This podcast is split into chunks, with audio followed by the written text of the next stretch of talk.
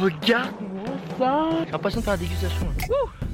Ça c'est de la vie Ah c'est magique cet endroit C'est absolument dément. Le spot est juste incroyable. Ça joue vraiment à quelques centimètres On va s'enfoncer un peu dans la forêt. ok, bon, ok. Tout le monde est absolument gentil. C'est ça la vie.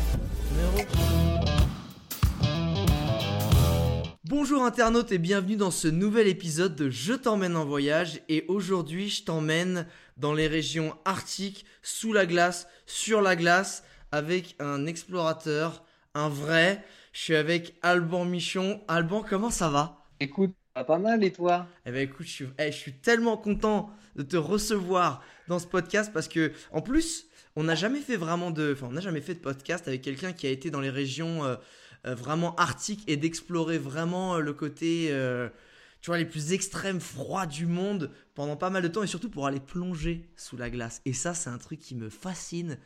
Quand je vois tes photos Instagram, d'ailleurs, je vous encourage à aller sur son compte.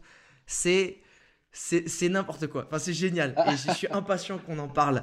Et alors, euh, pour ceux qui te, qui te connaissent pas, je voudrais juste remettre les choses en place. C'est ta troisième grande expédition, on va dire, euh, notable, même si t'as dû en faire d'autres.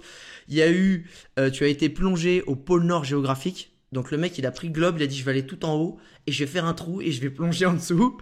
Et il y a une deuxième exploration assez folle en, binôme, c'est euh, 1000 km en kayak le long de la côte groenlandaise.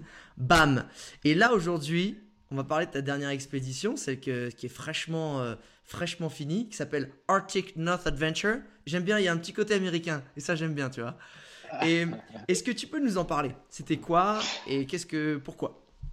Oui, alors je peux bien évidemment euh, t'en parler et, et moi je suis très euh, heureux d'être euh, voilà, d'être ensemble, de pouvoir parler de, de ces aventures parce que l'idée c'est quand même de les partager. C'est le but aussi de, de- de mes explorations. Euh, écoute, ma dernière aventure, donc je suis parti sur le Grand Nord canadien, tout en haut, tout en haut, vraiment en- Ouais. en Arctique, hein, donc là où il fait euh, moins 50. Et euh, l'idée, c'était de partir explorer le passage du Nord-Ouest. Alors, le passage du Nord-Ouest, pour ceux qui ne connaissent pas, c'est un grand canal euh, qui relie euh, l'océan Atlantique à l'océan Pacifique. Et ce canal-là, eh ben, il est gelé euh, pratiquement en permanence, sauf qu'il y a de moins en moins de glace de nos jours, et parce que réchauffement climatique. Yes. Et ce canal, en fait, il fond de plus en plus. Donc, euh, j'ai souhaité en fait aller là-bas. Donc, j'étais équipé de ski, de randonnée. J'avais deux traîneaux derrière moi. Je tire à peu près 170 kilos.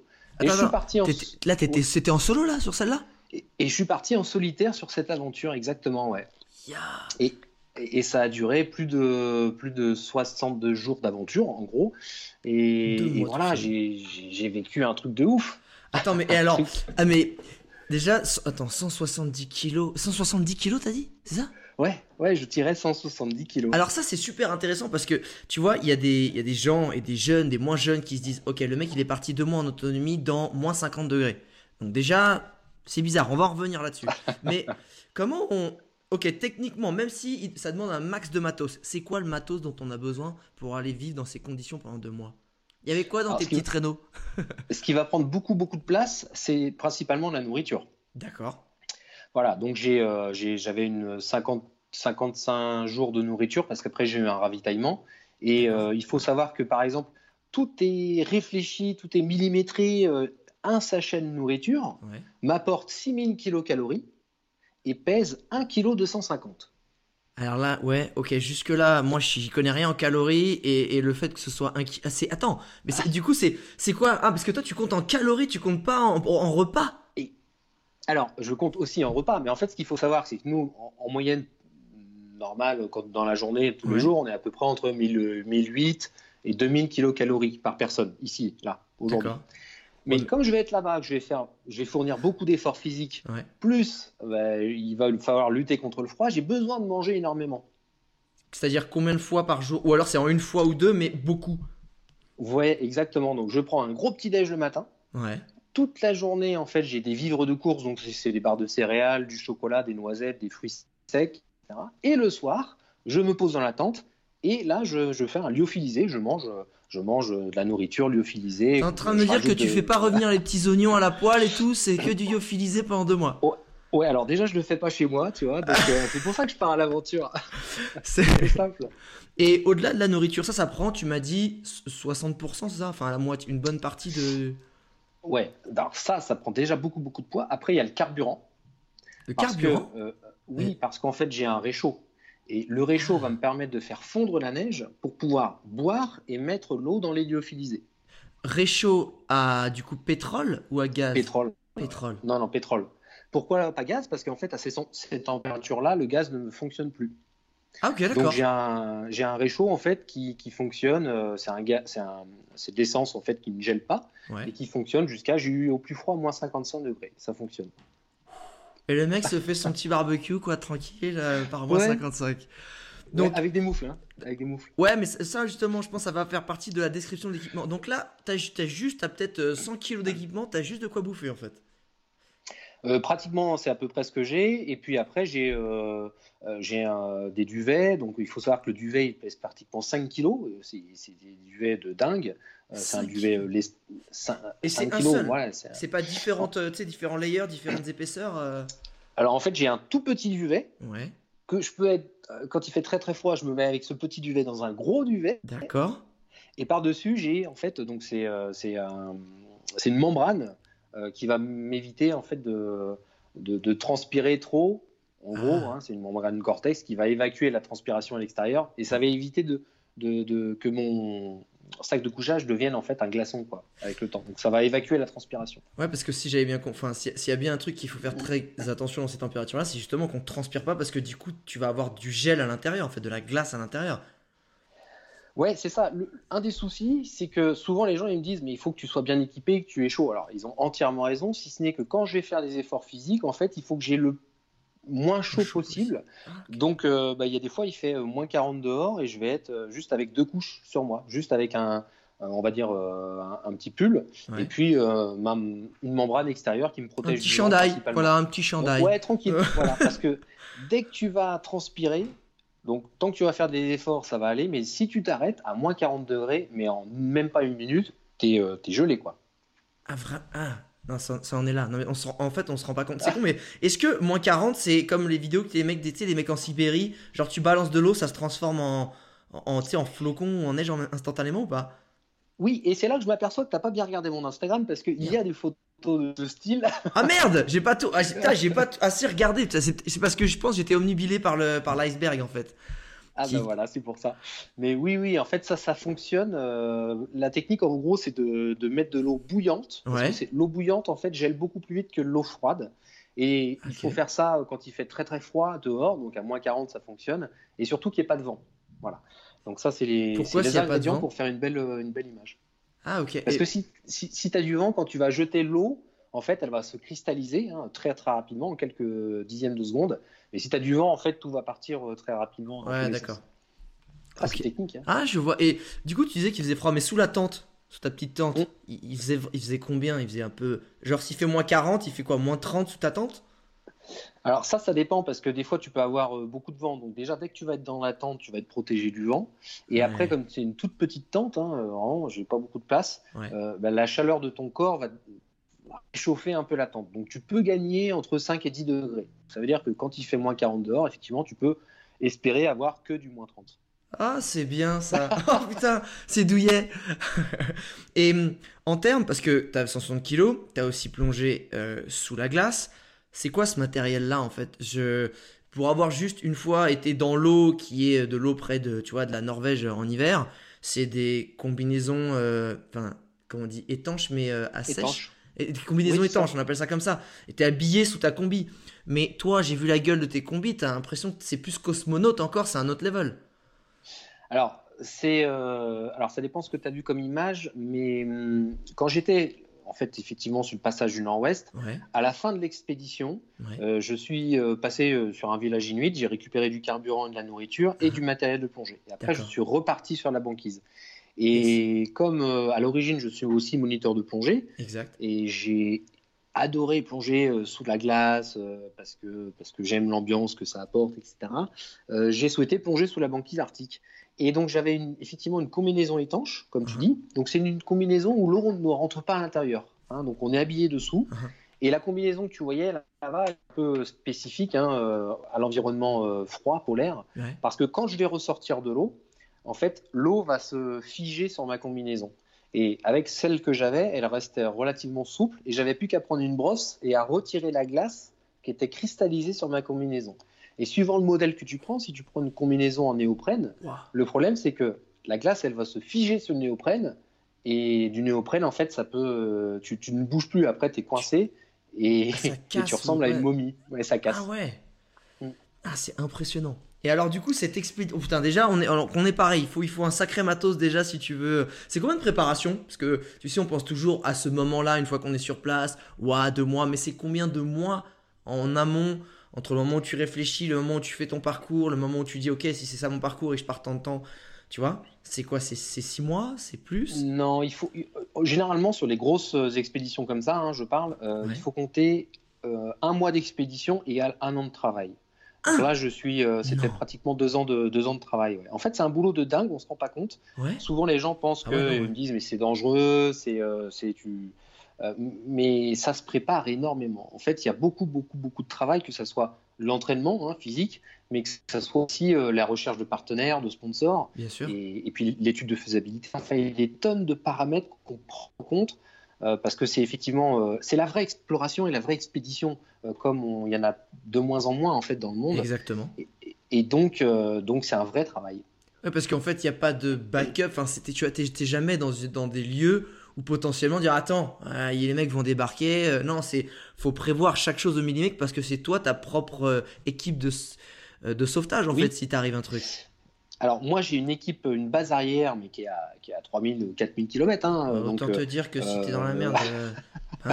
voilà, c'est-à-dire que ma base arrière en fait c'était Vincent Berthet, un ami avec qui j'ai fait pas mal d'aventures. ah, bah, c'est lui avec qui t'as fait le kayak en Groenland. Exactement. Non, mais Voilà, tu vois, j'ai lu un peu quand même. euh, hein Alors, j'ai pas vu toutes les photos Insta, mais il y a quelque chose. je, je vois que tu t'es intéressé effectivement. Et avec Vincent, on était parti aussi au pôle Nord. C'était lui le caméraman de la première aventure. Ah, d'accord, donc on se connaissait très très bien. Ouais. Et en fait, Vincent, euh, moi je communiquais avec lui tous les deux ou trois jours. Et euh, je lui envoyais en fait principalement mes points GPS. Et comme ça, il suivait mon, mon parcours, il savait où j'étais. Et s'il n'avait pas de nouvelles de moi au bout d'un certain temps, il pouvait déclencher les secours. Sachant que quand on dit déclencher les secours, c'est pas comme quand on fait le 18 ou le 112 sur nos téléphones portables. C'est que euh, bah, ça peut arriver au bout de, de un jour, deux jours Bien ou sûr. dix jours.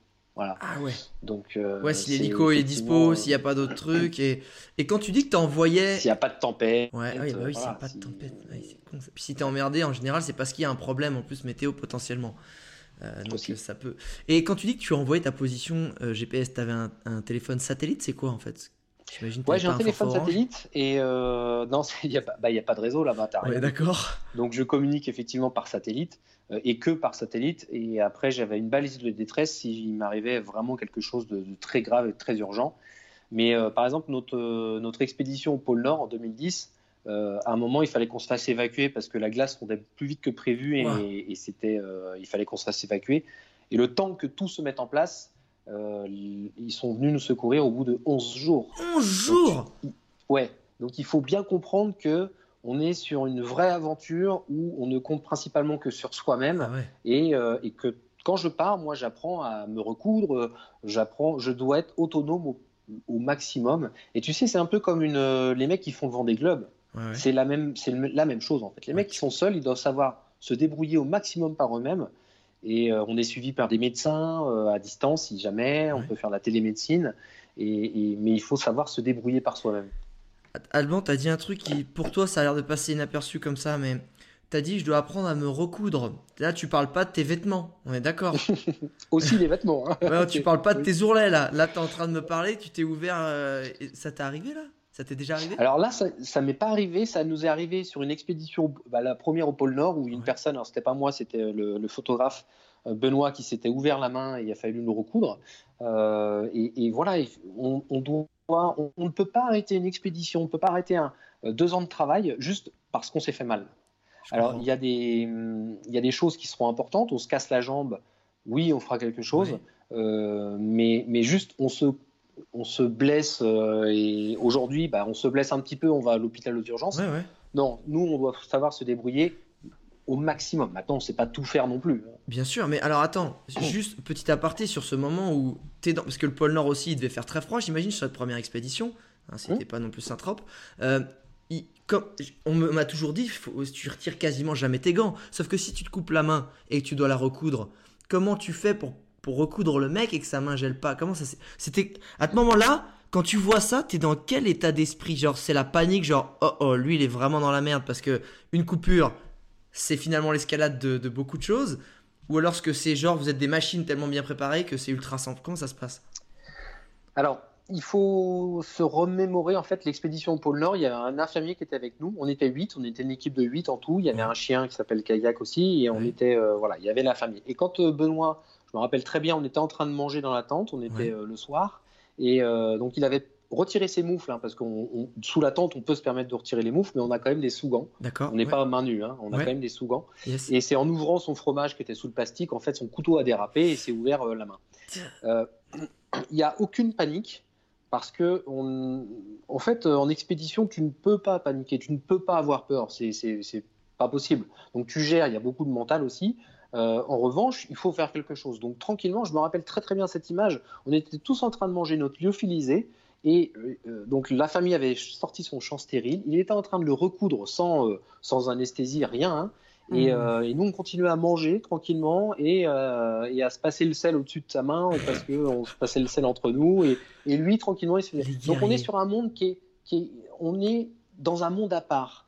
Mais le mental est aussi à part. On, on ne compare plus avec la vraie vie parce que dans la vraie vie, tu serais dégoûté de, voir ça, tu ne pourrais pas manger. Là-bas, tu es aussi un peu et presque dans un monde de survie où l'essentiel est de manger, de rester en vie. De, euh, donc euh, tu vois les choses totalement différemment. Et, c'est comme toute l'intimité. Il n'y a plus d'intimité là-bas. On est, euh, on est, il n'y a plus de jugement. On est, on fait ce qu'on peut aussi. On fait ce qu'on peut. Ça, c'est. Et ce qui est super intéressant, c'est déjà de te dire que tu es dans un autre mode euh, psychologique alors qu'il y avait des gens. Là, cette expédition euh, Arctic North Adventure, là, tu étais tout seul.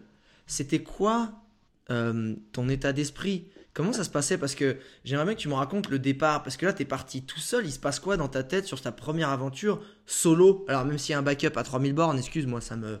Tu vois, voilà. Là, il se passe quoi dans ta tête? Je dis, c'est un nouveau gros challenge. Est-ce que t'es total confiant? Qu'est-ce qui se passe?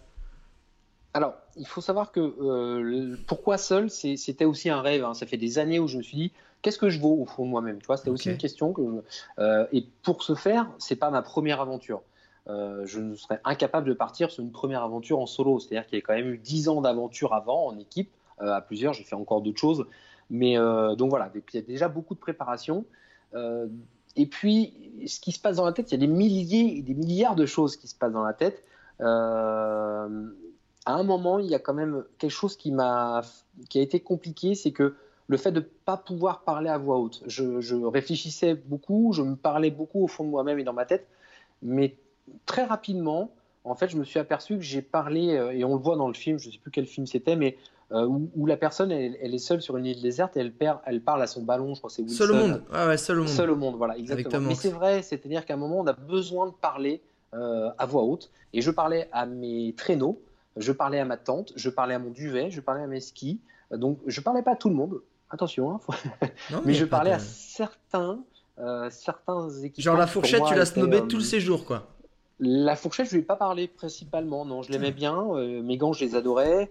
Euh, j'ai eu des soucis avec certains matériels, donc euh, certains types de matériel. Je leur ai- On a parlé, on a essayé de trouver des solutions quand ça allait pas. Ouais. Et, euh, et tous les matins, tu vois, je me rappelle, je mettais mon harnais, je, mets, je chaussais mes skis et je me retournais, je regardais mes deux traîneaux derrière et je, et je leur disais C'est bon, les filles, on y va? Allez, c'est parti, tranquillement, on y va doucement, on s'échauffe et tout. Et là, t'as tous les l'impression que matins, t'étais en équipe. voilà. Enfin, vraiment, c'est ça qui est génial. c'est Ouais. que tu, tu recrées ce truc d'or.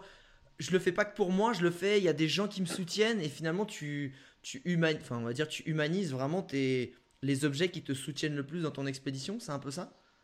Exactement. Tu, tu l'humanises et n'es pas génial. seul de cette manière. Et tu as besoin de parler à voix haute. Ça, c'était vraiment un truc que j'ai remarqué. C'est que tu voilà, as besoin de, de- de crier, tu as besoin de, euh, de, de rire, tu as besoin de pleurer, tu as besoin de, de rester un humain. Tu n'es pas qu'un animal. Tu es aussi un humain, il faut pas l'oublier. Ouais. Avec des émotions, avec des sensations. Et finalement, même si justement, bah, tu t'es retiré de, de, la routine ou de la vie normale, parce que c'est pas la vie normale, ce- ces choses-là, ben, émotionnellement, tu as besoin sur le long terme, tu dis, de ressentir les choses de la vie normale pour, pour arriver à avancer, pour arriver à finir ton expédition. C'est un peu ça. Oui, mais tu sais, on est, on est quand même des, des, des- des êtres humains et, et on, est, on est fait d'une telle manière qu'on est obligé d'être d'être sociable. Euh, on peut pas se permettre de. Enfin, ça me paraît très compliqué de, de vivre en ermite et de, de ne jamais euh, parler aux gens ou non. On, on avait, be- enfin, j'avais besoin, j'avais ce besoin effectivement d'échanger, de parler, mais aussi les engueuler. Euh, ah, les voilà. Parce que euh, quand il y a des choses qui ont cassé, par exemple ma veste, la fermeture a cassé, je l'ai engueulé. Je lui ai dit non, c'est pas possible, tu peux pas me le- tu peux pas faire ça, je comprends pas pourquoi tu me fais ça. Enfin voilà, donc c'était un, j'ai besoin d'exprimer mes émotions sur cette aventure. Yes. C'est quoi Tu disais qu'il y a des choses qui t'ont fait rire, il y a des choses qui t'ont fait pleurer. Euh, quelles sont les choses qui t'ont fait rire déjà? Si t'en as un souvenir de choses où t'as t'as rigolé, euh, j'imagine que c'est des fois c'est des choses anodines, mais. Ah mais c'est que des choses anodines, c'est c'est anodine, c'est c'est des choses où, où- où moi je vais te la raconter, tu vas dire ah bon d'accord, t'as rigolé pour ça. Bon, euh, non mais enfin. c'est des fois en voyant ma tête euh, où j'étais emmuré de glace, où j'étais tout blanc et j'avais juste mes yeux, je le voyais avec un petit miroir, je voyais juste mes yeux qui étaient comme ça en me disant mais putain mais t'as vu la gueule que t'as et, euh, et voilà, mais à côté ça me faisait rire et puis après j'ai pleuré d'émotion, tu vois aussi parce que le, la luminosité extraordinaire, parce que j'étais en train de vivre un truc de dingue. Et, euh, et je me dis, mais c'est juste unique ce que je suis en train de vivre et j'ai une chance extraordinaire de pouvoir vivre mes rêves. Et, et ouais, j'en ai pleuré de, de joie et d'émotion. J'ai jamais pleuré de douleur pratiquement. La douleur, j'en ai eu la douleur. Ah ouais. Euh, ça a été très difficile, mais c'est pas euh, c'est pas la douleur qui allait me faire pleurer. La douleur, je vis avec. Mais justement, c'est ce qui me fait me sentir vivant. C'est étonnant, parce que c'était la question que j'allais te poser juste après. Physiquement, euh, d'être deux mois dans le froid, c'est-à-dire euh, quand t'as froid et, et que t'es soi-disant déjà avec tout ce que tu peux mettre pour te réchauffer, si, t'as peut-être, ça se trouve que tu n'as pas froid, mais sur le corps, ça impacte quoi? C'est ultra fatigant d'être en permanence en lutte, parce que même si tout est couvert, je pense qu'il y a des, parties de ton visage où il y a certaines parties peut-être où il y a du froid, je me rends pas compte. Ça a quel impact le froid sur ton physique, surtout sur la durée Tu l'as senti Tu l'as Alors, il faut, faut quand même bien s'imaginer. euh, souvent, les gens, ils peuvent me dire, mais oh, moins 35, moins 40, je l'ai fait quand j'étais au Canada, euh, j'ai vu à quoi ça ressemble, Ouais. mais bon, mais ça va. Je- non, il faut s'imaginer que quand tu me dis ça, tu es au Canada, ils ont des températures extrêmes au Canada, hein, donc Ouais, ils sortent ouais. dans la rue, ils sont très très bien équipés, mais après, une heure ou deux après, ils sont au chaud chez eux. Moi, il faut pas oublier qu'en fait, je vis continuellement dans le froid polaire. ça. Et ça, c'est quelque chose qui est effectivement très très dur. Après, il faut compter euh, à peu près 15 jours pour que le corps s'adapte. Ah les 15 premiers jours, c'est l'enfer. Euh, mais le corps s'adapte, euh, s'adapte alors mieux qu'avant. Mais c'est pas pour autant qu'après tu es chez toi. Hein. T'es t'es jamais chez toi, il faut pas l'oublier. Ouais. Le froid impacte principalement sur l'énergie. C'est-à-dire que moi, j'avançais. Quand j'avançais euh, une heure, à peu près une heure, une heure et quart, euh, c'est là où je sentais que j'avais euh, j'avais faim, j'avais plus d'énergie. Mais je le sens vraiment. Boum, j'ai plus Une d'énergie. heure, une heure et quart. Une heure, une heure et quart. C'était l'effort moyen de. les- Voilà. Et après, je m'arrêtais, je buvais du thé chaud, je mangeais euh, des barres de céréales ou des, des fruits secs, des choses comme ça. Et je faisais très très vite. Je ne m'arrêtais pas très longtemps parce que quand tu t'arrêtes, tu te refroidis. Ah putain. Donc en fait, c'est une lutte perpétuelle de chaque minute et de chaque instant pour pouvoir euh, rester euh, ne- bah, toujours plein d'énergie, vigilant aussi parce qu'il faut pas oublier que j'étais dans un univers euh, où je suis dans le pays des ours, hein, donc je regardais aussi à droite, à gauche, derrière moi, voir s'il n'y a pas un ours qui me suivait. Et puis, il faut pas aussi oublier que la banquise, elle recèle de pièges. Et on peut avoir des endroits qui sont, euh, on appelle ça des polynises. Ouais. Les polynises, c'est des endroits où tu ne vois pas, mais la glace est beaucoup plus fine et beaucoup plus fragile, et tu peux passer à travers. Alors ça, tu peux le voir quand tu as un peu l'habitude, et principalement à, la couleur de la neige ou de la glace, qui est légèrement plus grise que l'eau de glace. Mais il faut, si tu fais pas attention à tout, euh, tu peux y laisser, euh, y laisser ta peau, et en fait, il faut être continuellement vigilant. Tu peux difficilement euh, divaguer dans tes pensées pendant une heure ou deux heures ou trois heures. C'est- pas normal. Ah, tu vois, ça, c'est le truc qui. Ça va totalement à l'opposé de ce que j'imaginais. Je pensais que vraiment c'était une lutte avec soi-même et physiquement pour, ok, être un peu machinalement avancer avec son traîneau et de le traîner en plus de 170 kilos, s'il te plaît. Non, tu me dis qu'en plus de lutter physiquement contre le froid, il faut être alerte en permanence. Parce que ça peut te coûter Ouais. bah, une fausse manœuvre et du coup, bah boum, t'es passé sous la banquise et terminé, bonsoir. Exactement. Si tu considères qu'à un moment c'est facile et que tu es bien, c'est qu'il y a quelque chose qui n'est pas normal. Ah, ça en est là Mais c'est Ben chiant deux mois quand même où t'as pas un moment facile. Mais c'est alors, tu en as quelques-uns des moments faciles, mais généralement les, moments faciles, c'est quand tu as posé euh, ton camp, que tu es Ouais. le soir dans la tente, Ouais. que tu es au chaud, quand je dis au chaud, plus à l'abri. Là, on va dire c'est facile. Mais facile, oui et non, parce que tu peux très bien avoir un ours qui t'agresse, euh, que tu n'as pas entendu, entendu venir. Donc c'est pour ça que euh, Ouais. Tu es, c'est une, ex- une, une vraie aventure. C'est pas Moundir et les aventuriers, quoi. Euh, Alors, euh, Effectivement, on pas va mettre euh, ce gros mot de côté, s'il te plaît. Hein, on va pas en parler, ça, ne- ça ne nous intéresse pas. Je reviens juste sur une autre phrase qui, qui est pareil, encore anodine pour toi.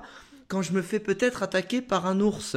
Donc, je rappelle pour ceux qui ne savent pas, des infos que j'ai entendues, merci de me le confirmer ou pas, Alban, c'est euh, les ours en règle générale, si tu fais un peu de bruit dans la nature, donc les ours non pas polaires, mais tout un peu tous les autres, bah ils s'en vont parce que euh, tu les fais plus flipper ou tu les embêtes plus qu'autre chose. Même les grizzlies, si tu arrives à leur faire peur de loin, ça va, ils s'en vont, euh, tu les déranges. Mais ce que j'ai entendu, c'est que l'ours polaire, surtout en plus avec le fait que ces derniers temps, ils ont de moins en moins à manger, s'ils te voient à 500 mètres, ils viennent te chercher parce qu'ils ils ont envie de manger, ils veulent te bouffer. Co- co- comment c'est possible T'en as rencontré du coup? Ou pas Alors- Est-ce que t'en as rencontré ou pas? Peut-être pas. Alors sur cette aventure-là, je n'en ai pas vu. C'est Oh. pas pour autant que eux m'ont peut-être vu. Je sais pas. Euh, donc effectivement, l'ours polaire, je parle du polaire. hein. L'ours polaire, lui, euh, déjà, il est très curieux. Ça, c'est la première Ah, chose. D'accord. Et puis effectivement, il a de moins en moins à manger. Donc, euh, il, va, il, va, il peut, si jamais il me voit, il peut très bien se rapprocher. En plus, il peut sentir bah, l'odeur parce qu'il faut pas oublier que je pue. hein. Je, Bah, je me lave pas. Peut-être que donc pour le monde animal, tu sens vachement bon à ce moment-là. Tu vois C'est possible. Ah. Je donne, peut-être envie. Voilà. Et, et donc il faut, euh, il faut se dire que l'ours peut ou pas t'attaquer. Mais en tout cas, il peut très bien se rapprocher, voir un peu ce qui se passe, parce que c'est quelque chose d'inhabituel pour lui sur la banquise. Ouais. Et, et il peut ou pas. Voilà, c'est lui qui décidera s'il veut t'attaquer. Il faut savoir qu'un ours, c'est entre 400 et, 500 ki- et 700 kilos grand maximum. Ça, Mais c'est le plus gros le prédateur. poids. C'est le plus gros prédateur de terrestre, je crois, non? Oui, ah, mais complètement. Ouais, voilà, est- on en est là, d'accord. Donc c'est voilà, il- tu, tu sais que tu es sur son territoire, pas D'accord. chez toi. Et est-ce que, bon, déjà, je suis content que tu pas eu à, tu vois, à négocier avec un ours, ça, tout de suite, c'est un peu plus emmerdant. Euh, est-ce que tu avais, du coup, ce que, ce que j'ai entendu souvent dans ces régions-là, euh, légalement, tu es obligé d'avoir un fusil avec toi? Oui, j'avais une carabine, donc j'étais obligé hein, d'avoir Une une, carabine Ouais, une carabine. Carabine à plomb, pour la déconne. Ouais, voilà. Tu arrêtes Attends, maintenant. j'en- j'en remets un plomb. euh. c'est ça. Non, ça c'est déjà c'est obligatoire. Dans ces pays-là, euh, le Grand Nord canadien, tu es obligé, euh, quand tu veux aller sur la banquise, d'avoir une carabine. Euh, ce qui, de toute façon, me rassure aussi. Ouais, c'est quand même. euh, voilà. Mais c'est pas pour le tuer. Évidemment. À Ah non, mais évidemment. même- si jamais je vois un ours, en fait, effectivement, il faut faire du bruit, il faut, être, faut lever les bras, il faut crier. S'il se rapproche, tu tires en l'air. Il faut savoir que j'avais aussi un pistolet d'alarme qui tire des, des fusées de détresse rouges, qui peut aussi lui faire peur avec la, la- la luminosité. Tu Ouais. vois Euh, ça aussi, c'est une possibilité. Donc l'idée, c'est loin, loin de là de- le fait de le tuer. Hein, c'est pas du, du tout euh, le, le but. Bon, après, euh, je suis désolé. Si c'est lui ou moi, euh, ben, je vais choisir lui. Hein. On est d'accord. Bah, je pense surtout que de toute façon, quand on est dans ce mode, euh, dans un autre mode, on est en mode survie, on est en mode euh, bah, primitif. C'est bête, mais c'est l'instinct de survie. On est là pour survivre. et- c'est lui qui va, euh, qui, va, qui va se prendre un coup de carabine, hein, en tout cas je l'espère. Mais, euh, mais encore une fois, j'y vais pas du tout pour tuer les ours, ça serait pour moi un échec total de mon expédition. D'accord. Yes. Et alors, moi, j'ai vu une photo sur ton site. Je sais pas si, je pense que c'était peut-être celle du Grand Nord. Je sais pas d'où elle sort, mais elle m'a vraiment rendu dingue. C'est que Mm. t'es dans l'eau, mon gars, et il y a un ours à 10 mètres de toi, en fait. Et là, je me suis dit, hey, est-ce que le mec qui a été pris en photo est toujours de notre monde déjà? Et il est... Oui, D'accord, non mais c'est une bonne nouvelle déjà, parce que j'essaie de le prendre légèrement, mais je dis, mais si tu me dis non, du coup, ça fout un peu un froid dans le podcast. non, non, c'était un, un truc de dingue. C'est-à-dire qu'à un moment, je remonte la- de la plongée et, euh, et je vois l'ours. Alors, ça a duré plusieurs minutes quand même, hein, mais je vois l'ours au loin. Euh, il est à 50 mètres et puis il se rapproche vers moi, 50 mètres, 40 mètres. Puis, ça a vraiment des pattes énormes. L'avant, donc c'est vraiment le moteur. hein, il Ouais, avance ouais. avec ses, ses pattes avant. L'arrière, c'est un peu le gouvernail. Ça lui permet d'aller à droite ou à gauche. Et là, je le vois arriver. Euh, euh, 30 mètres, 20 mètres, 10 mètres, et moi j'avais les bouteilles de plongée, donc je pouvais descendre pour lui échapper. Ouais, ouais, ouais. Et je trouvais ce moment phénoménal, unique, dingue. Et je me suis dit, je vais attendre encore un peu, puis je vais descendre quand même pour éviter de me faire croquer. Euh, et en fait, il arrivait, il a, donc là, il a 10 mètres de moi, ensuite il fait 9 mètres, 8 mètres, 7 mètres, 6 mètres. Mais 6 mètres, c'est à Il côté. 6 mètres de moi. En gros, je te le, fais, je te le résume hein, très rapidement, il s'arrête à 3 mètres de moi. Ah, il s'arrête. C'est-à-dire t'as eu les couilles de quand même de pas descendre à moi. Mais t'es malade. Ah, c'est génial. J'étais en train de descendre et je le vois, en fait, il s'est arrêté, il s'est redressé, il s'est redressé et on s'est regardé, ça a duré quelques secondes. Été hyper intense et hyper fort parce qu'on s'est regardé droit dans les yeux avec l'ours polaire qui est à 3 mètres de moi dans l'eau et j'ai vraiment senti ce côté. Bon, on fait quoi là? Tu passes, je passe. euh, j'ai vraiment senti. Je te euh, défonce, ce- comment ça se passe? Oh, Exactement. et en fait, il a fait demi-tour et il est parti. Non C'était euh, c'était c'était unique, c'était dingue. Et souvent, les gens me demandent, mais est-ce que tu as eu peur? Alors, peut-être que je suis un peu inconscient, mais j'ai pas eu le temps d'avoir peur. J'étais hypnotisé par l'événement que j'étais en ça train en de fait. vivre. Et attends, mais dingue. ça c'était fou parce que la photo, je vous encourage à aller sur son site, c'est albummission.com si je dis pas de bêtises. Euh, le site, c'est- très simple. Euh, qui a pris cette photo? Il est où le mec? Genre le mec en fait il est passé dans le dos de l'ours. Je dis rien, je passe derrière lui, je prends une photo. Mais non, mais j'étais avec Vincent euh, sur cette aventure. Donc, en fait, lui, il était sur le kayak. Et c'est de cette manière qu'il a réussi à faire la photo. Oh là là, d'accord. Mais le mec, il, s'est rapproché aussi pas mal en kayak aussi. Parce qu'en en kayak, c'est pas ultra stable. Enfin, genre un, un coup de patte d'un ours, à mon avis, Ah, mais t'as vite fait de chavirer là quand même. c'est pas stable du tout. Donc, euh, d'ailleurs, on a eu pas mal de galères avec Vincent euh, sur, ce- sur cette aventure avec les kayaks. On a, on a tellement galéré euh, que, justement, par- parce que les, les kayaks, c'est pas du tout stable. Ils avançaient vite. hein, on les avait fait rehausser et renforcer sur l'avant par, par rapport aux glaces. Ouais. Mais, euh, mais ouais, on s'est retourné. Enfin, moi, je me suis retourné deux fois. Oh là là. Vin- Vince une fois. Enfin, c'était. Puis on n'était pas des pros du kayak non plus. Non, non, mais c'est pareil, ça a l'air con le kayak, ça a l'air. Ouais, tu pagayes, tu pagayes rien du tout. Va, va essayer de te gratter l'épaule un peu trop, tu vas voir, tu vas voir comment tu vas basculer direct.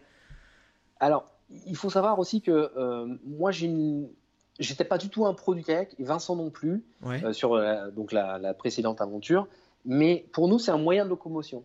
Donc, ça veut dire que si tu me donnes un vélo demain et que j'ai décidé dans ma tête de partir faire le tour du monde, j'y connais rien en vélo, je sais pédaler, bah, je ferai le tour du monde. Il y a aussi ce côté, euh, c'est pas, c'est pas comme si tu me donnais un parapente pour me jeter en haut du Mont Blanc. Ça, je Ouais. ne sais pas faire, je vais me tuer. Ouais. Bon, en théorie, le kayak, on était très mauvais, on s'est fait mal euh, les tendinites, tout ce que tu veux, mais ça n'empêche pas d'avancer. Je vois, je vois. Euh, j'aimerais bien qu'on revienne aussi sur la partie euh, qui a été plus sur la fin de, de ton expédition, mais que tu as fait aussi euh, régulièrement, parce que euh, pour ceux qui ne savent pas, Alban, quand il était jeune, il a racheté le club de plongée de, de- sous la glace de Tignes. Puis il aimait bien plonger sous des trucs et il a racheté le club de plongée dans le lot de, de, de- comment s'appelle Plongée souterraine. de plongée souterraine, voilà, tout simplement. Du coup, moi j'ai envie de savoir, c'est pourquoi tu aimes plonger sous des choses? Qu'est-ce qui t'attire Et qu'est-ce que c'est quoi en fait le, le sentiment que t'as? Quand tu disais tout à l'heure, c'est un sentiment assez particulier. Comment tu le décrirais Ben, Déjà, pourquoi ça t'attire? Alors, je vais juste revenir sur euh, une phrase que tu as dit. Tu as dit ah, il faut savoir qu'Alban, quand il était jeune, déjà, je vois pas pourquoi tu précises. Alors, c'est vrai que c'est un peu salaud parce que voilà, encore une fois, toi et moi, on est encore très jeunes. Quand t'étais, euh, voilà, dans la, euh, oh, j'en sais. Quand t'avais 22 ans, on va être dans la, dans, tu vois, dans la mathématique. Et ça, c'est un truc euh, très pragmatique. Quand tu avais 22 ans, Ouais. tu as acheté l'école de plongée.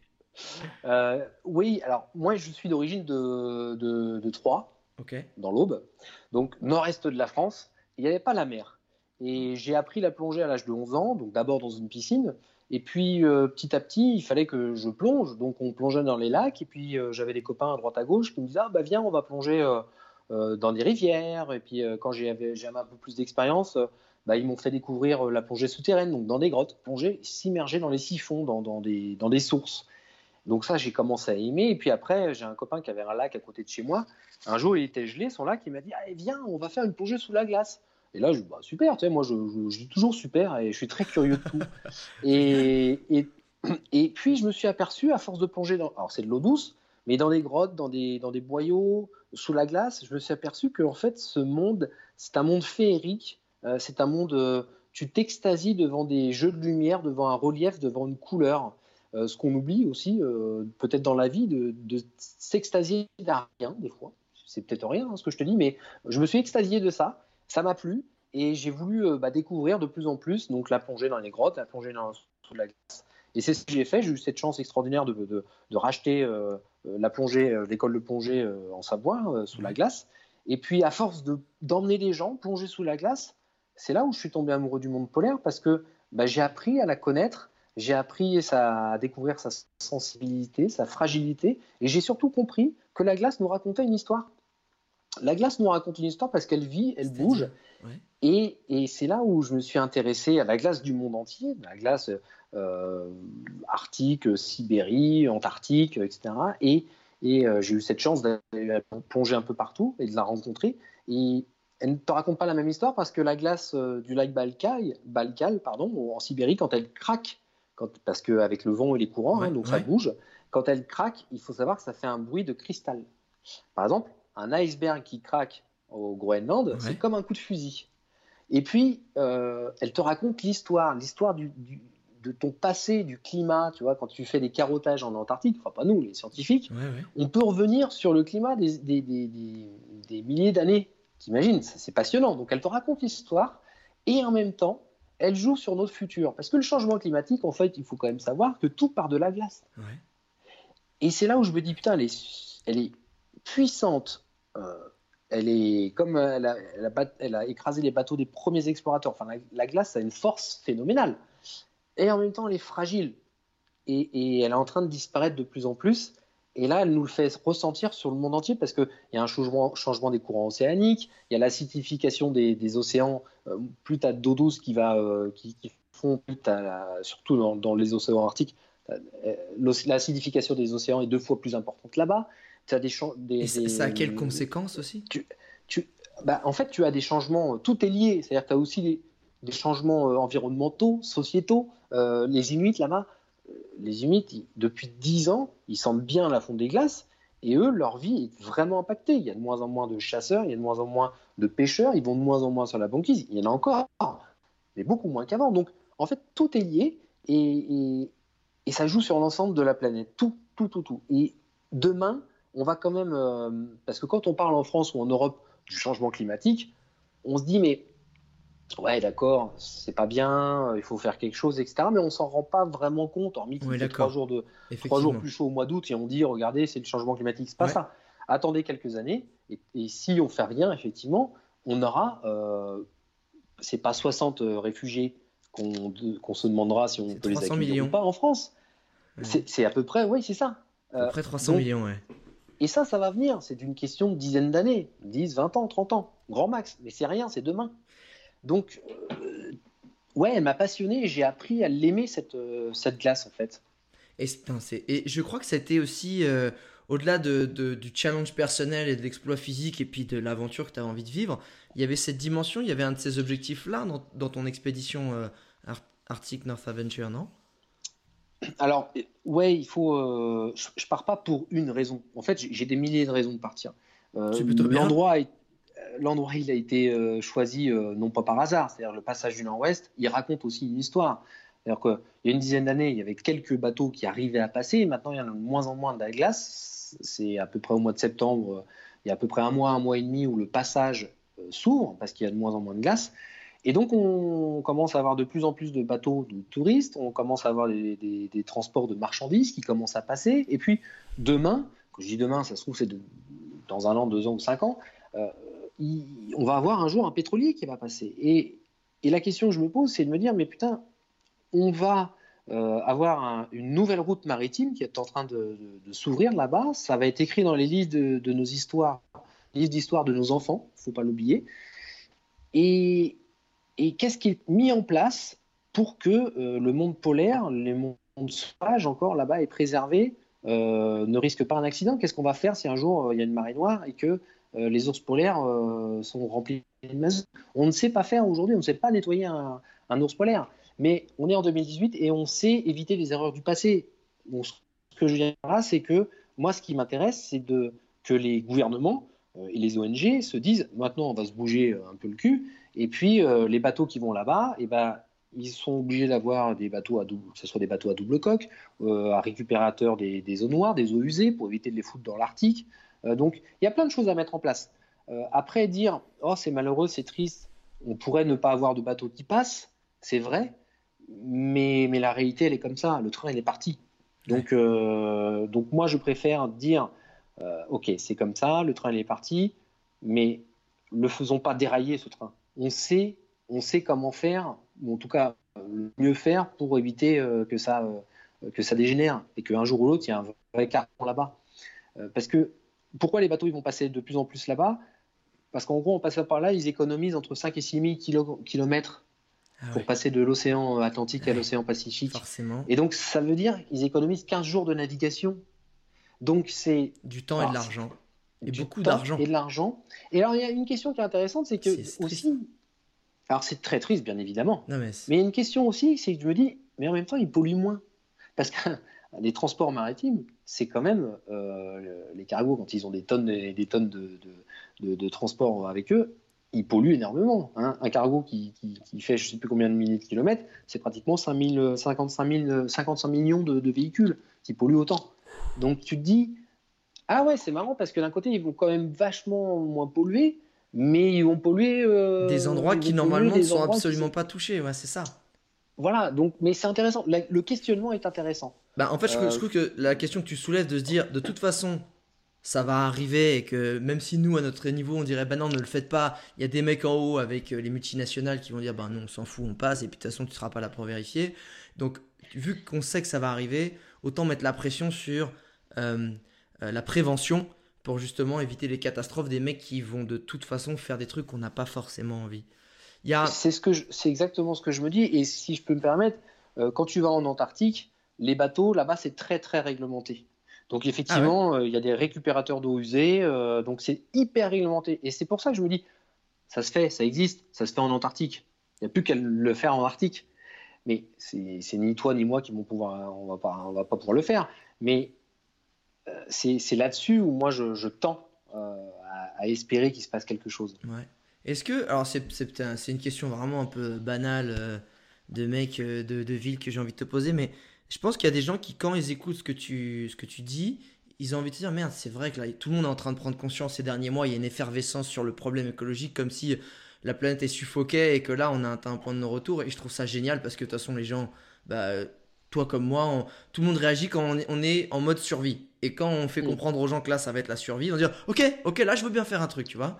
Mais qu'est-ce que le français moyen, qui est dans sa consommation tous les jours, euh, peut faire pour à son échelle, et encore une fois, on sait que c'est pas lui qui va tout changer, mais je pense que c'est aussi un état d'esprit, peut faire pour apporter sa petite pierre à, l'édifice à son échelle à lui. Est-ce que tu as des trucs qui viennent ou absolument pas et que de toute façon ça se joue en haute altitude? Alors, il y, a des tonnes de choses qu'on peut faire. Euh, je vais te donner quelques exemples, mais ouais, moi je crois que les vraies clés, la clé, hein, c'est un peu comme le père Fora, c'est-à-dire que la vraie clé, c'est les gouvernements qui les ont. Le problème, c'est qu'on a trop de lobbies encore au jour, au jour d'aujourd'hui. Et, donc, tant que, bah, on l'a vu avec Nicolas Hulot, c'est-à-dire qu'en gros, euh, c'est les lobbies qui dirigent le monde. Donc, tant qu'on a ces lobbies, ça va être compliqué de faire des vrais grands changements. Oui, d'accord. Euh, et après, il y a quand même pas mal de paramètres à, prendre en compte. Hein. Je, vois très bien l'usine à Gardanne, euh, à côté de Marseille, qui dit bah oui, mais nous, on, même s'il pollue moins, moins, effectivement, mais il y a toujours des trucs qui sont pas très clean a priori. Et, en gros, l'idée, c'est du chantage à l'emploi. Euh, c'est de dire, bon, bah, nous, à un moment, euh, sinon, on fait quoi euh, on, va, on va fermer notre usine et il y a 400 personnes au chômage. il y a aussi pas mal de paramètres à prendre en compte. Il y a aussi ces histoires de, quelle est la priorité pour les gens. Des fois, c'est peut-être aussi de, se nourrir à la fin du mois. Il y a quand même 9 millions de pauvres en France. Donc, je peux comprendre, bien évidemment, que euh, l'environnement, ça touche tout le monde et c'est très important, mais qu'il y a des fois, euh, savoir ce qu'on va manger à la fin du mois et comment on, va payer notre, notre loyer, c'est aussi, et peut-être un chouïa plus important. déjà, il faut quand même peut-être euh, relativiser certaines choses. Après, moi, je crois aussi à la pédagogie. Je vais beaucoup dans les écoles et, j'explique, j'explique aux enfants ce que je fais, mes aventures, parce que mes aventures, l'idée, c'est aussi de faire rêver les gens et montrer ce qui est beau, les émerveiller, comme tu le fais aussi dans tes vidéos, euh, ça donne envie de préserver. Donc ça, c'est aussi une première étape. Et puis après, tu enchaînes, tu parles du recyclage, de ces choses-là. Il faut pas, franchement, il faut ouvrir les yeux. Les enfants, ils sont loin d'être bêtes et ils ont une longueur d'avance sur nous. Je... C'est là où je suis entièrement d'accord avec toi. Changer des habitudes de gens qui ont fait des choses depuis 30 ans, 20 ans ou même 10, 15 ans, euh, c'est compliqué, on a l'impression qu'on nous arrache quelque chose, alors que quand tu parles à des enfants qui pour eux dans leur code euh, ADN, puisqu'on leur a mis ça quand ils étaient petits dans leur cerveau, ben leur paradigme c'est ben mais t'es bête, pourquoi tu fais ça à la planète? Qui Mais vous êtes bête ça viendra Oui. l'idée de personne. De, de, Ils de- sont avec. de- et voilà, et quand tu mets des idées, Inception, hein, tu, tu plantes une belle graine, ben c'est eux qui vont sauver le truc. Déjà, ils vont se dire, eh les mecs, merci pour la planète que tu me laisses, hein, merci les années 80-90. Et deuxièmement, euh, ils vont se dire, ben attendez, nous on va trouver des solutions, et c'est ça qui me fait euh, vraiment rêver et qui me donne vraiment de l'espoir, c'est la nouvelle génération qui cherche plus à avoir de la sécurité de l'emploi et le plein emploi et mes fesses, mais ils veulent changer le monde et en bien. Je Oui. dis pas qu'il y a que ça, mais il y a ça. Ok, c'était la. T'as- Excuse-moi, tu voulais encore ajouter un truc? Ah, mais j'ai des tonnes de choses à rajouter. Ah ben vas-y, euh, rajoute, donc, mais, mais remets la tartine. Donc c'est vrai que les... nous, on est nés dans une période de transition. Euh, donc forcément, il y, a- y a- toujours un lot de non convaincus qui font n'importe quoi. Mais eux, de plus en plus, euh, ils, ont compris le truc, ils sont nés avec. Mais il faut pas oublier que le monde, tu vas pas le changer en deux ans. C'est pas parce qu'on va élire un, autre président euh, dans, quelques années que tout va aller mieux. Euh, non, il faut du temps. Euh, Il y a aussi des choses optimistes hein, qui se passent, c'est-à-dire que le trou dans la couche d'ozone est en train de se résorber. Euh, il il y a de plus en plus de poissons dans la Méditerranée parce que depuis 40 ans, on a construit de plus en plus de stations d'épuration. Mais on n'en parle pas. Et, il y a aussi des choses optimistes, on parle très très peu. Euh, bien évidemment, il y a des choses malheureuses et le monde il est, il pollué, hein, ça, faut, faut, faut pas dire l'inverse, ça serait, serait faux de le dire. Donc il y a des choses moi j'y crois parce qu'il y a des signes qui sont positifs. Je suis pour la recherche et le financement, hein, de plus en plus, euh, et le développement. Donc il faut investir, mais ça c'est les gouvernements qui doivent investir dans la recherche et le financement parce qu'il y a des tonnes de gens, euh, des associations, mais aussi des entreprises qui innovent et qui créent des choses extraordinaires hein, pour le monde de demain. Donc il faut les aider, il faut les mettre en avant. Et, et puis, euh, euh, je crois que quand tu disais tout à l'heure, qu'est-ce que tu peux conseiller aux gens pour faire quelque chose, mais il y a des tonnes de choses. Ne serait-ce qu'il y a des choses qui traînent par terre, eh ben, de ramasser les choses qui traînent par terre. Euh, et, puis, euh, et puis tous les, les fumeurs, euh, c'est bah, quand même pas compliqué de foutre le mégot dans une poubelle. Et que ça atterrisse pas dans je- un je- égout, avec tous les. que ça va atterrir dans l'eau, dans l'eau qu'on boit, même si c'est épuré, il y a toujours des traces. Mais oui, C'est sa propre et ça, santé, c'est- C'est c'est quand même une, une pollution qui est énorme, la pollution des fumeurs. Euh, et je trouve dommage que le geste est très simple, hein, qu'ils le balancent par terre ou qu'ils le mettent dans un mégot, dans un, dans un cendrier de poche ou j'en Ouais. sais rien, ou ils le mettent dans une poubelle. Ça coûte pas grand-chose et c'est déjà un, un geste énorme.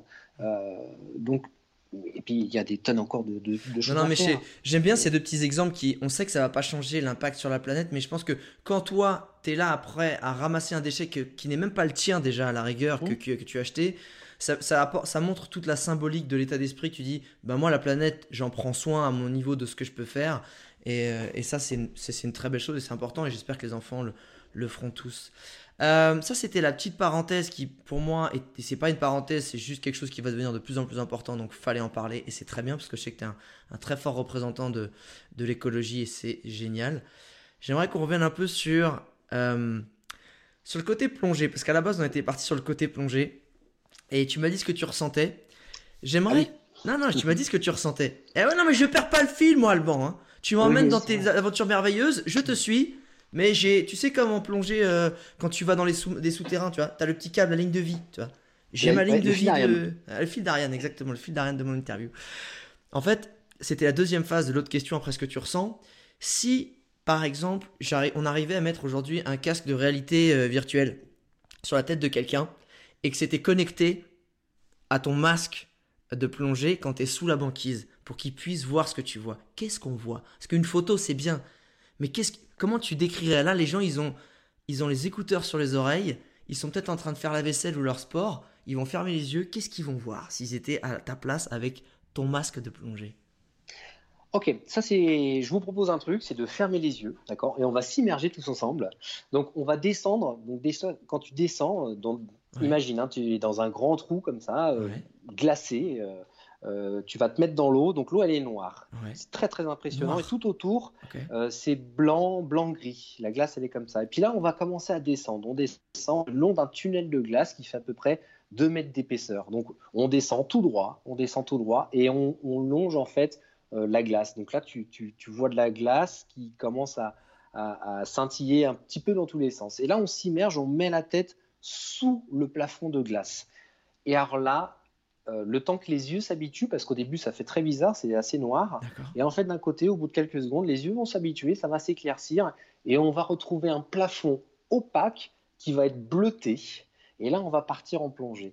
Et on va s'immerger donc sous la, sous la glace et on va commencer à croiser euh, des petites méduses. Alors c'est vraiment très très fin, il y a de la vie hein, sous, la banquise, on a des toutes petites méduses, on peut très bien trouver des petits anges de mer. Des anges de mer, c'est un petit peu comme un papillon en fait, ça représente toute la poésie des eaux polaires, c'est un papillon transparent, translucide, tu vois son cœur battre, euh, tu vois ses organes. Et ensuite on va, on va partir et on peut très bien croiser sous la banquise, euh, on appelle ça une une concrétion de sel, c'est-à-dire c'est une stalactite. Euh, c'est comme une stalactite, sauf que c'est du sel et ça peut descendre assez euh, profondément comme ça. Et, pourquoi? Parce que la banquise arctique, donc c'est la mer qui est gelée, la banquise, en fait, il y a un phénomène d'osmose qui va créer, qui va expulser le sel de la banquise et qui va en former en fait un stalactite de sel. Et ça, ça peut, ça peut faire 50 cm de haut éventuellement.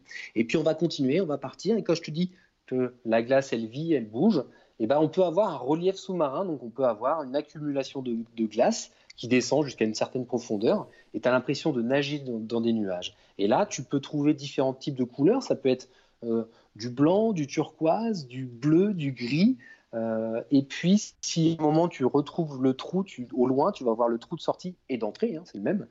Euh, il y a un peu de soleil, et ben, tu peux voir les rayons du soleil qui vont scintiller comme un puits de lumière qui va scintiller dans tous les sens. Et si tu t'approches, et ben, tu mets la main sur ce puits de lumière, et si tu fais très très attention, tu peux y voir les rayons du soleil. Et tu peux y voir du bleu, du, euh, jaune, du vert, du rouge, etc. Mais ça, il faut être.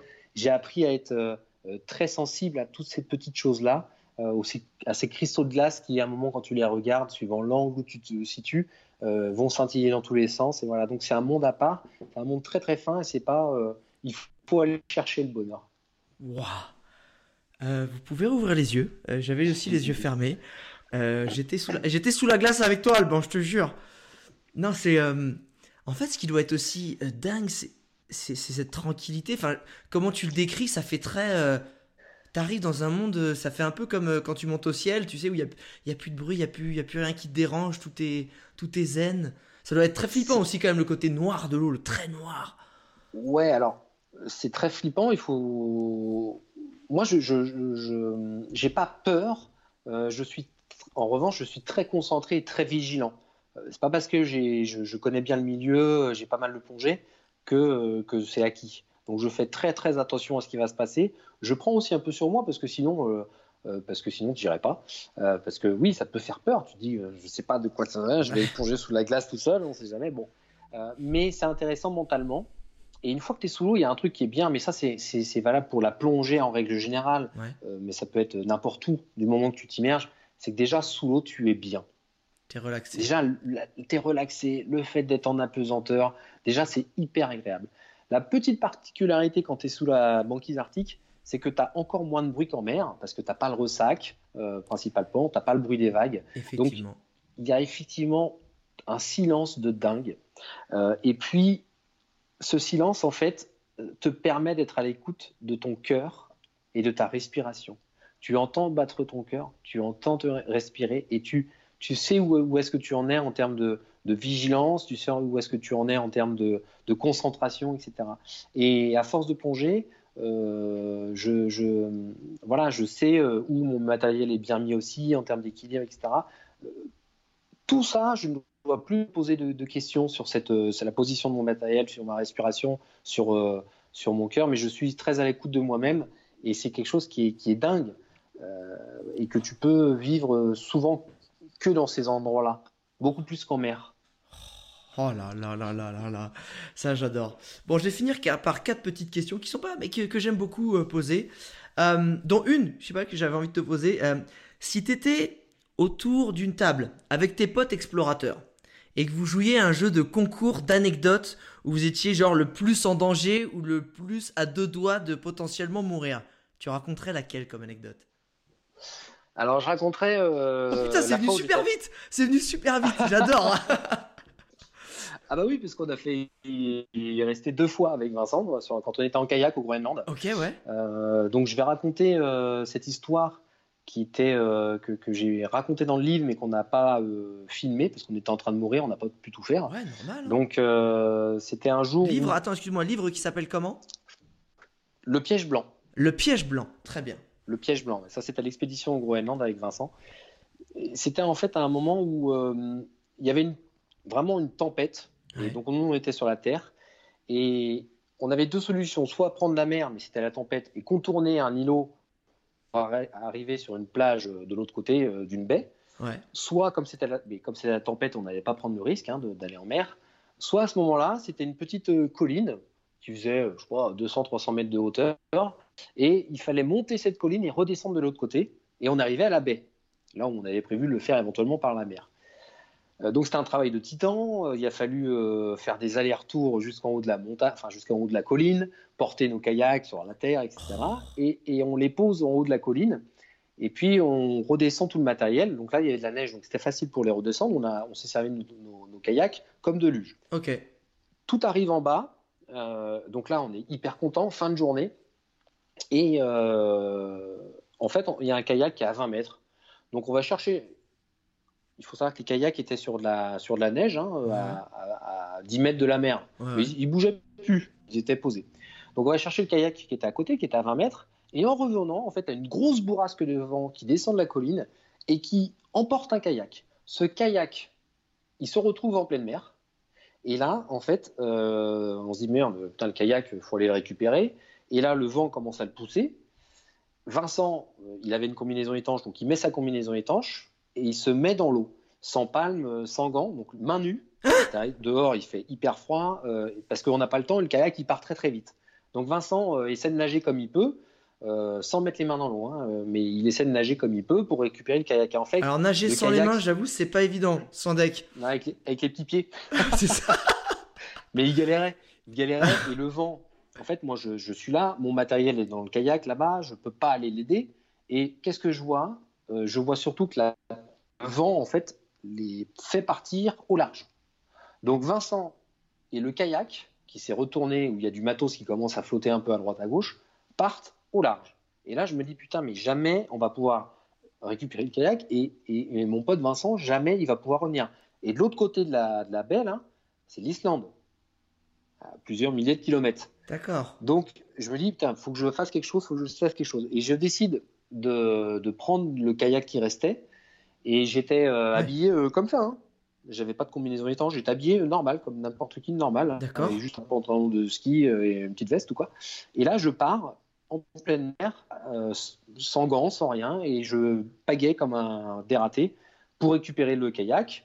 euh, qui, est en train, qui était en train de couler parce qu'il y avait un trou sous le kayak. Oh. Euh, donc, euh, je récupère un peu de matos, je récupère le kayak, je le redresse, je le vide.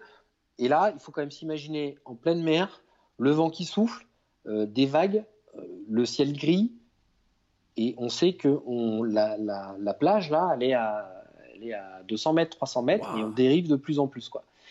Non, mais sur- surtout, surtout sur que vous avez rien. Enfin, si en plus, s'il y a bien un On truc qui est ultra chiant pour ceux qui ont fait du kayak, c'est amarrer, retourner un truc qui est sur le côté de toi. Parce que dès que tu te déportes de ton centre d'équilibre, de, ta, de, de ton, de, Oui. de- de tes fesses, en gros, ton, ton kayak, c'est une savonnette et il est prêt à se retourner. Donc tu te retournes, Ah, toi, t'es mort. Exactement. Moi, si je me retourne, je, je- je meurs. C'est l'hypothermie. euh, en gros, en 5 minutes, je dors. hein, et, je Ouais. meurs. Euh, et donc là, les vagues remplissent mon cockpit. J'ai Oh. les, pieds- les- les pieds qui traînent dans l'eau. L'eau, elle est à moins 1, un truc dans ce style. Euh, Non, pas moins 1, par à 0 et quelques. Ouais. C'est de l'eau salée. La 0, Ouais. elle n'est pas gelée. Donc elle est aux alentours de 0, 1 degré.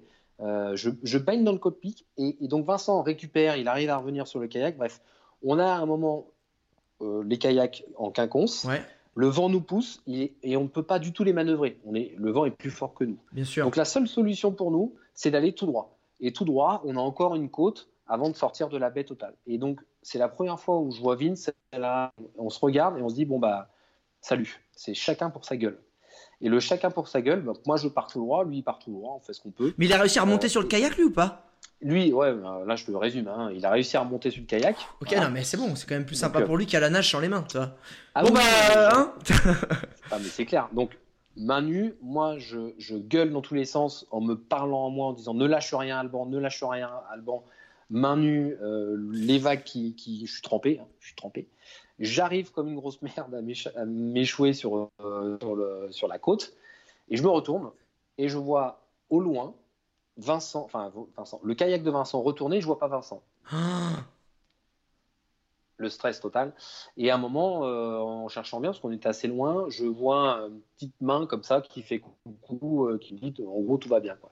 Et on se retrouvait donc. euh, Attends, attends, mais attends, mais qu'est-ce qui s'est est passé? Le- il, est, il arrivé sur Terre, mais le kayak, il était. Il s'est retourné, il s'est retourné, je sais pas ce qu'il a foutu. Enfin, moi, je- c'était, il était assez loin, hein, donc je voyais pas grand chose.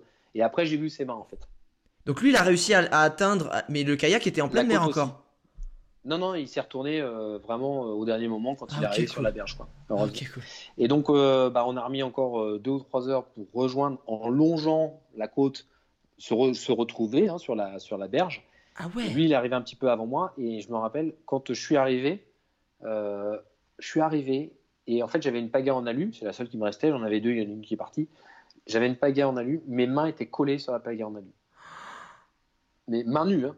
Ah bah ouais. Et là, et là, tu te dis, on, on tremblait. Alors, on tremblait de froid, mais de peur. hein. Mais attends, mais tu, tu t'as mis deux heures pour rejoindre le truc, mais t'étais trempé. T'as fait comment pour pas crever en deux heures? T'as couru, euh, t'as fait. Non, et c'est là où en fait le corps est est hyper bien, faux, bien fait. pardon. C'est que je crois que le corps, euh, il a entre l'énervement, le stress et tout ça, euh, il diffuse de l'adrénaline. Et l'adrénaline, c'est c'est- ce qui nous a permis de rester en vie en fait. Parce que euh, dans la vraie vie, tu restes trois heures les mains nues dans de l'eau à un degré, euh, tu les perds tes doigts. Ah ouais, ouais, ouais. Bah ouais, t'as- pas et- t'as tous tes doigts là. Ouais, ouais. Et là, c'était un truc de, de- de fou de se dire euh, l'adrénaline a pris le dessus et nous a permis de nous en sortir. Eh ben elle est pas mal cette histoire où t'étais pas loin. Non, franchement, euh, Ouais. autour de la table, je pense que t'as tes chances sur le concours d'anecdotes là. Franchement, pas mal. Ah là, pas ouais, mal. c'était chaud, ouais. Ah, c'était chaud. Euh, si euh, je te prêtais la DeLorean de Retour vers le futur et que tu pouvais aller te donner un conseil au Alban de 18 ans sur la vie qui allait lui arriver, tu lui, tu lui dirais quoi? Un seul conseil. Apprends bien l'anglais. Ça, c'est génial. Très bien. Euh, si tu devais résumer ta vie en une seule punchline, une citation ou une phrase de ta création, ce serait laquelle? Alors, euh, c'est pas une phrase de ma, de ma, de, de- de moi en fait, mais je ne sais plus de qui c'est. Il faudrait la rechercher sur internet. Je- je- et c'est quelqu'un qui avait dit, euh, il faut toujours éviter euh, de s'entourer de gens euh, négatifs parce qu'ils ont toujours des problèmes pour chaque solution. Oh, ça c'est très joli. Je ne sais plus de qui c'est. Eh ben écoute, on ira voir parce que je l'avais jamais entendue, elle est vraiment géniale. Dernière question, si je te file une télécommande magique qui te permet de revivre un seul moment et un seul, pas forcément le mieux, le moins bien, ou mais un seul moment de ta dernière expédition, ce serait lequel? Ah, de ma dernière expédition? De ta dernière expédition. Alors, Arctic je North Adventure. pense, Arctic North, je pense que si je devais euh, me remémorer un moment, c'était euh, euh, devant le soleil, en fait, qui formait une, une parélie. Une parélie, une parélie. Alors, une parélie, je vous conseille de regarder sur Internet à quoi ça ressemble. C'est spécifique, en fait, euh, dans- au monde polaire. Et euh, c'est une, euh, c'était quelque chose que- qui était hum, très touchant parce que c'était le matin au réveil. Le soleil formait cette, euh, cette parélie et c'est, le lever de soleil était magnifique. Il y avait du orange, c'était beau. J'écoutais la musique. J'écoutais la musique et je suis tombé sur. euh, là, c'était euh, Alléluia de Leonard Cohen. Et, en fait, euh, c'est aussi quand je te parlais de pleurer d'émotion et de, joie aussi. Ça m'a fait repenser à, tous mes amis qui sont plus là aujourd'hui et parce que j'ai une chance extraordinaire d'être encore là aujourd'hui pour pouvoir vivre ces moments-là et ils m'ont fait repenser à eux j'ai trouvé ça tellement beau fort puissant que que voilà c'est un des moments il y en a plusieurs mais je pense que je, je veux dire ce moment qui était extraordinairement beau Magnifique. Magnifique. Ben, j'essaierai de mettre dans la description, internaute, euh, euh, le lien de ce que c'est qu'une parélie euh, Ouais. pour que pour qu'on voit ce que c'est. Alban, je crois que tu, il y a quand même un livre, il y a, y a un film qui va sortir sur Arctic North Adventure. C'est prévu pour quand? Alors, je suis en train d'écrire le livre, on est en train de travailler sur le film. Euh, je pense qu'on a encore pas mal de boulot. C'est euh, quoi C'est fin euh, 2019 Mi-2019 J'en sais rien, je me rends pas compte. Non, je pense que je, je- je me donne une deadline, mais peut-être que ce sera avant ou peut-être après. On va dire aux alentours de mars, Ah, comme pas mal peut-être. Peut-être. Ah, ça va gratter, ça va gratter, mais- ça va gratter. Mais j'aimerais qu'on puisse sortir tout ça aux alentours de mars 2019. Voilà. En tout cas, d'ici là, euh, euh, moi après, il y aura des expos photos, il y aura des conférences un peu à droite à gauche. Donc euh, voilà, l'idée c'est c'est aussi maintenant, c'est la troisième partie de l'aventure, c'est aussi de le promouvoir et de montrer. Et de ce que j'ai partager. Et de partager, Et de exactement. partager c'est ça qui est, complètement. qui est magnifique. Euh, je vais mettre tous les liens de toute façon dans la description de- d'Alban Michon, donc euh, son Instagram, son Facebook et son site si vous voulez aller suivre tout ça et toutes ses actus. Alban, euh, je te remercie, mais vraiment énormément d'avoir accepté cette invitation. Tu m'as fait voyager. Je pense que là, tous les gens, les milliers de personnes qui écoutent ce podcast, eh ben, ils vont aussi voyager avec moi. Et euh, vraiment, merci beaucoup d'avoir partagé, d'avoir pris le temps surtout, parce que c'est ça que j'aime dans ce podcast, c'est qu'on prend le temps. Il n'y a pas de rush. Donc merci à toi, Alban. C'était vraiment génial. Bah, merci à toi Alex parce que parce que c'est toujours un plaisir aussi de, de partager, d'en parler. Et puis moi j'aime beaucoup beaucoup ce que tu fais, donc euh, bravo. Et puis euh, et puis je crois qu'il faut continuer, il faut oser faire les choses et il faut se lâcher dans la vie. Exactement. Internaute, s'il y a toujours un truc qui me fait plaisir, si tu as 5 minutes avant de partir, tu laisses une petite note sur ce podcast ou tu mets un commentaire pour dire ce que tu en as pensé et ou alors me dire des gens que tu aimerais bien que j'interviewe, des gens aussi inspirants que qu'Alban Michon. Euh, et je te dis surtout à très bientôt, internaute. Ciao et ciao, Alban. Salut.